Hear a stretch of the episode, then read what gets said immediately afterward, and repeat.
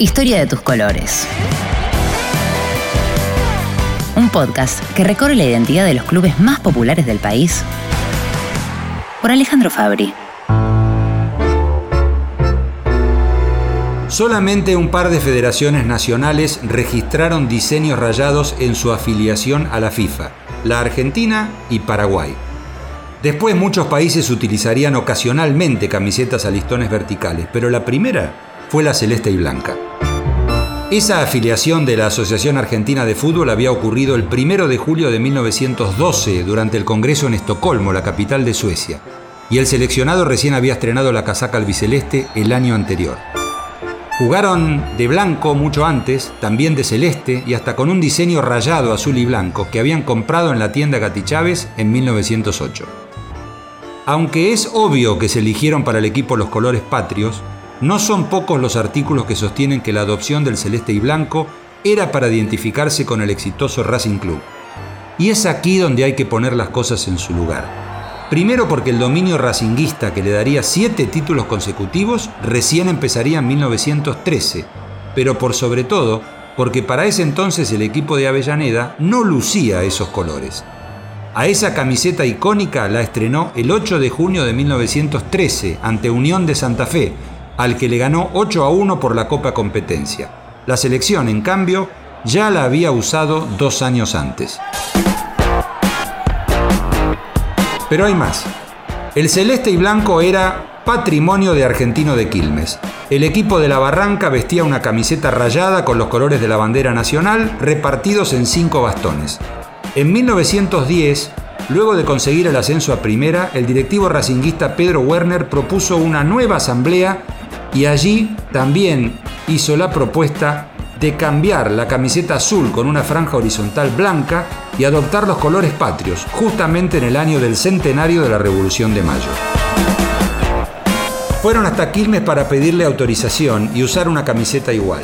Los del mate aceptaron pero con una condición. Tenían que ser siete las franjas, o sea, más delgadas, para que no sean exactamente iguales. Lo aceptaron sin problemas. El cambio se materializó luego de la decisión de 1912 cuando Argentino de Quilmes, como independiente, se pasó a la Federación Argentina. Ya no competirían en la misma liga, no habría problema en compartir el color y el diseño de las camisetas. A partir de 1913, Racing Club impuso esos colores en todas las canchas hasta ganarse el apodo de la Academia, pero para repasar el origen hay que retroceder una década. La primera camiseta de Racing fue de color blanca para abaratar costos. Al año siguiente, en una asamblea, decidieron que debían usar una vestimenta más colorida y optaron por unas rayas amarillas y negras, pero su parecido con la camiseta del Peñarol uruguayo hizo que durara muy poco. La segunda camiseta propuesta por el fundador Alejandro Carbone era celeste y rosa, a cuadros, grandes cuadros, y la usaron hasta 1908. Fue entonces cuando pasaron a lucir la azul con una franja blanca. ¿Y el nombre de Racing? Hay que remontarse al inicio del siglo XX. Avellaneda todavía no era Avellaneda, sino Barracas al Sur, cuando el Argentinos Excelsior Club se dividió en otros tres de nombres pretenciosos, American Club, Argentinos Unidos y Sudamerican Fútbol de Barracas al Sur. En 1901, los muchachos entendieron que debían unirse de nuevo y quedaron como Club Barracas al Sur, con camiseta negra y amarilla. Hubo otras divisiones. Un grupo encabezado por Arturo Artola creó Colorados Unidos. Todo bien, pero en el fondo sabían que lejos de seguir fragmentándose, debían estar juntos otra vez. Y convocaron a una reunión en la vieja feria de ganado, en Alcina y Colón, donde hoy está el estadio justamente. Esa unión se selló el 25 de marzo de 1903 y el nombre apareció cuando Germán Vidailiac mostró una revista francesa de automovilismo que se llamaba Racing, que en inglés quiere decir carreras. A todos les encantó y el bautismo fue inscripto como Racing Football Club, una denominación que en 1906 se redujo al actual Racing Club. En 1905 Racing, como River y Gimnasia, se afilió a la Asociación Argentina donde debutó en la tercera categoría como River y Gimnasia. En 1910 tras ganarle a Boca 2 a 1 en la final, logró el ansiado derecho para jugar en Primera División. Lo curioso es que Vidaillac, quien había propuesto el nombre para Racing, estaba molesto con elementos de la política que cada vez se entrometían más en las cuestiones del club, especialmente los de origen conservador, adictos al Partido Conservador Nacional, profundamente antipopular, y no dejaban espacio para que los muchachos de clase media y clase baja tomasen posiciones de decisión. Terminó cruzándose de vereda Vidaillac junto con un grupo grande de fundadores, a mediados de 1908 se fueron a Independiente junto con otros. Los que se fueron se perdieron el periodo más exitoso de Racing, la seguidilla ganadora más larga de un club de primera división.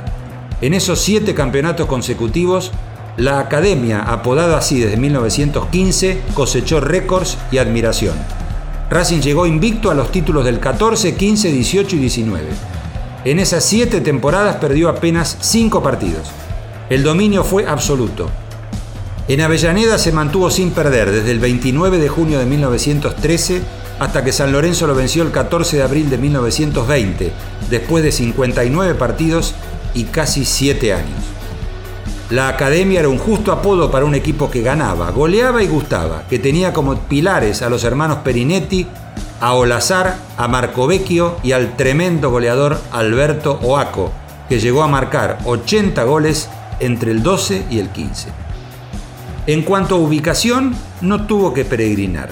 El primer terreno estaba donde hoy se juntan las calles General Roca y 25 de Mayo, a varias cuadras de la avenida Mitre hacia el Río de la Plata. En 1905 se instalaron en lo que hoy es Alcina y Colón. En marzo del 44 se inició el proyecto de construcción del estadio de cemento. Se pensó en un momento en levantarlo en la zona de Retiro, pero finalmente se compraron los 30.000 metros cuadrados que pertenecían al Ferrocarril Sud, hoy Ferrocarril Roca, en Avellaneda. Ya durante la presidencia de Juan Domingo Perón comenzó la financiación de la obra cuando promediaba el año 46. En agosto vio la luz el decreto que contemplaba todos los gastos del emprendimiento. Un préstamo de 3 millones de pesos por parte del gobierno nacional fue determinante para impulsar la gestión. Este dinero fue devuelto en su totalidad por el club en tiempo y forma. Como gesto de agradecimiento, la comisión directiva de Racing decidió designar presidente honorario al general Perón y socios honorarios a Eva Duarte, a Ramón Cereijo, a Juan Atilio Bramuglia y a Miguel Miranda. Carlos Pailot, presidente de la academia, fue también el que decidió que el flamante estadio llevara el nombre del presidente de ese momento. El último encuentro en el viejo recinto fue el 1 de diciembre de 1946, cuando Rosario Central le ganó a Racing 6 a 4. La cancha fue demolida para ser reemplazada por el nuevo estadio, inaugurado el 3 de septiembre de 1950, en un partido oficial en el que Racing le ganó 1 a 0 a Vélez Arfield. Yamil Simes anotó el primer gol del cilindro que contaba con capacidad para 120.000 personas. Luego, medidas reglamentarias de seguridad redujeron este aforo hasta 52.000. Semejante aforo duró hasta cuando el primer club nacional en coronarse campeón del mundo, como se llamaba el ganador de la vieja Copa Intercontinental, tras ganarle la final al durísimo Celtic escocés en el centenario de Montevideo, ganó el partido 2 a 1 en su cancha y forzó la final desempate, como dijimos, resuelta con el maravilloso gol de Juan Carlos Cárdenas. Brillará blanca y celeste la Academia Racing Club, dice su canción. Antes de Racing, Atlético Tucumán estrenó la camiseta igual el 9 de julio de 1903 con una victoria contra el club salteño, luego Gimnasia y Tiro. Fue el primer equipo albiceleste, corroborado esto por el Centro de Investigación para la Historia de Fútbol. Se encadenan detrás de Racing, Argentino de Quilmes, Racing de Córdoba, Racing de Balcarce, Racing de Babio, todos esos dos últimos en la provincia de Buenos Aires, Atlético de Rafaela, Argentino de Merlo, Argentino de Firmat, Argentino de Pergamino, Argentino de Mendoza, Atlético Concepción de la Banda del Río Salí de Tucumán, Gimnasia y Esgrima de Jujuy, Juventud Unida de Gualeguaychú, Tiro Federal Argentino, Tiro Federal de Rosario, Unión de Mar del Plata, Ferrocarril Urquiza antes de unirse a la Guay, Victoriano Arenas de Valentina Alsina, Argentinos del Norte de Clorinda, Belgrano de Paraná, Belgrano de Zárate, Atlético Famaillá de Tucumán, Esportivo Fernández de Santiago del Estero, Ferrocarril Sud de Olavarría, Ferrocarril Roca de las Flores, Esportivo Saespeña de Chaco, Tiro y Gimnasia de San Pedro, Jujuy. En las últimas cuatro décadas y al calor del marketing, Racing utilizó numerosos modelos de ropa, incluyendo en algún partido la primitiva casaca a grandes cuadros celestes y rosados. También jugó de negro, de gris y completamente de azul. Claro que la camiseta más querida por todos los hinchas es la albiceleste a rayas, como indica su propio escudo. Historia de tus colores.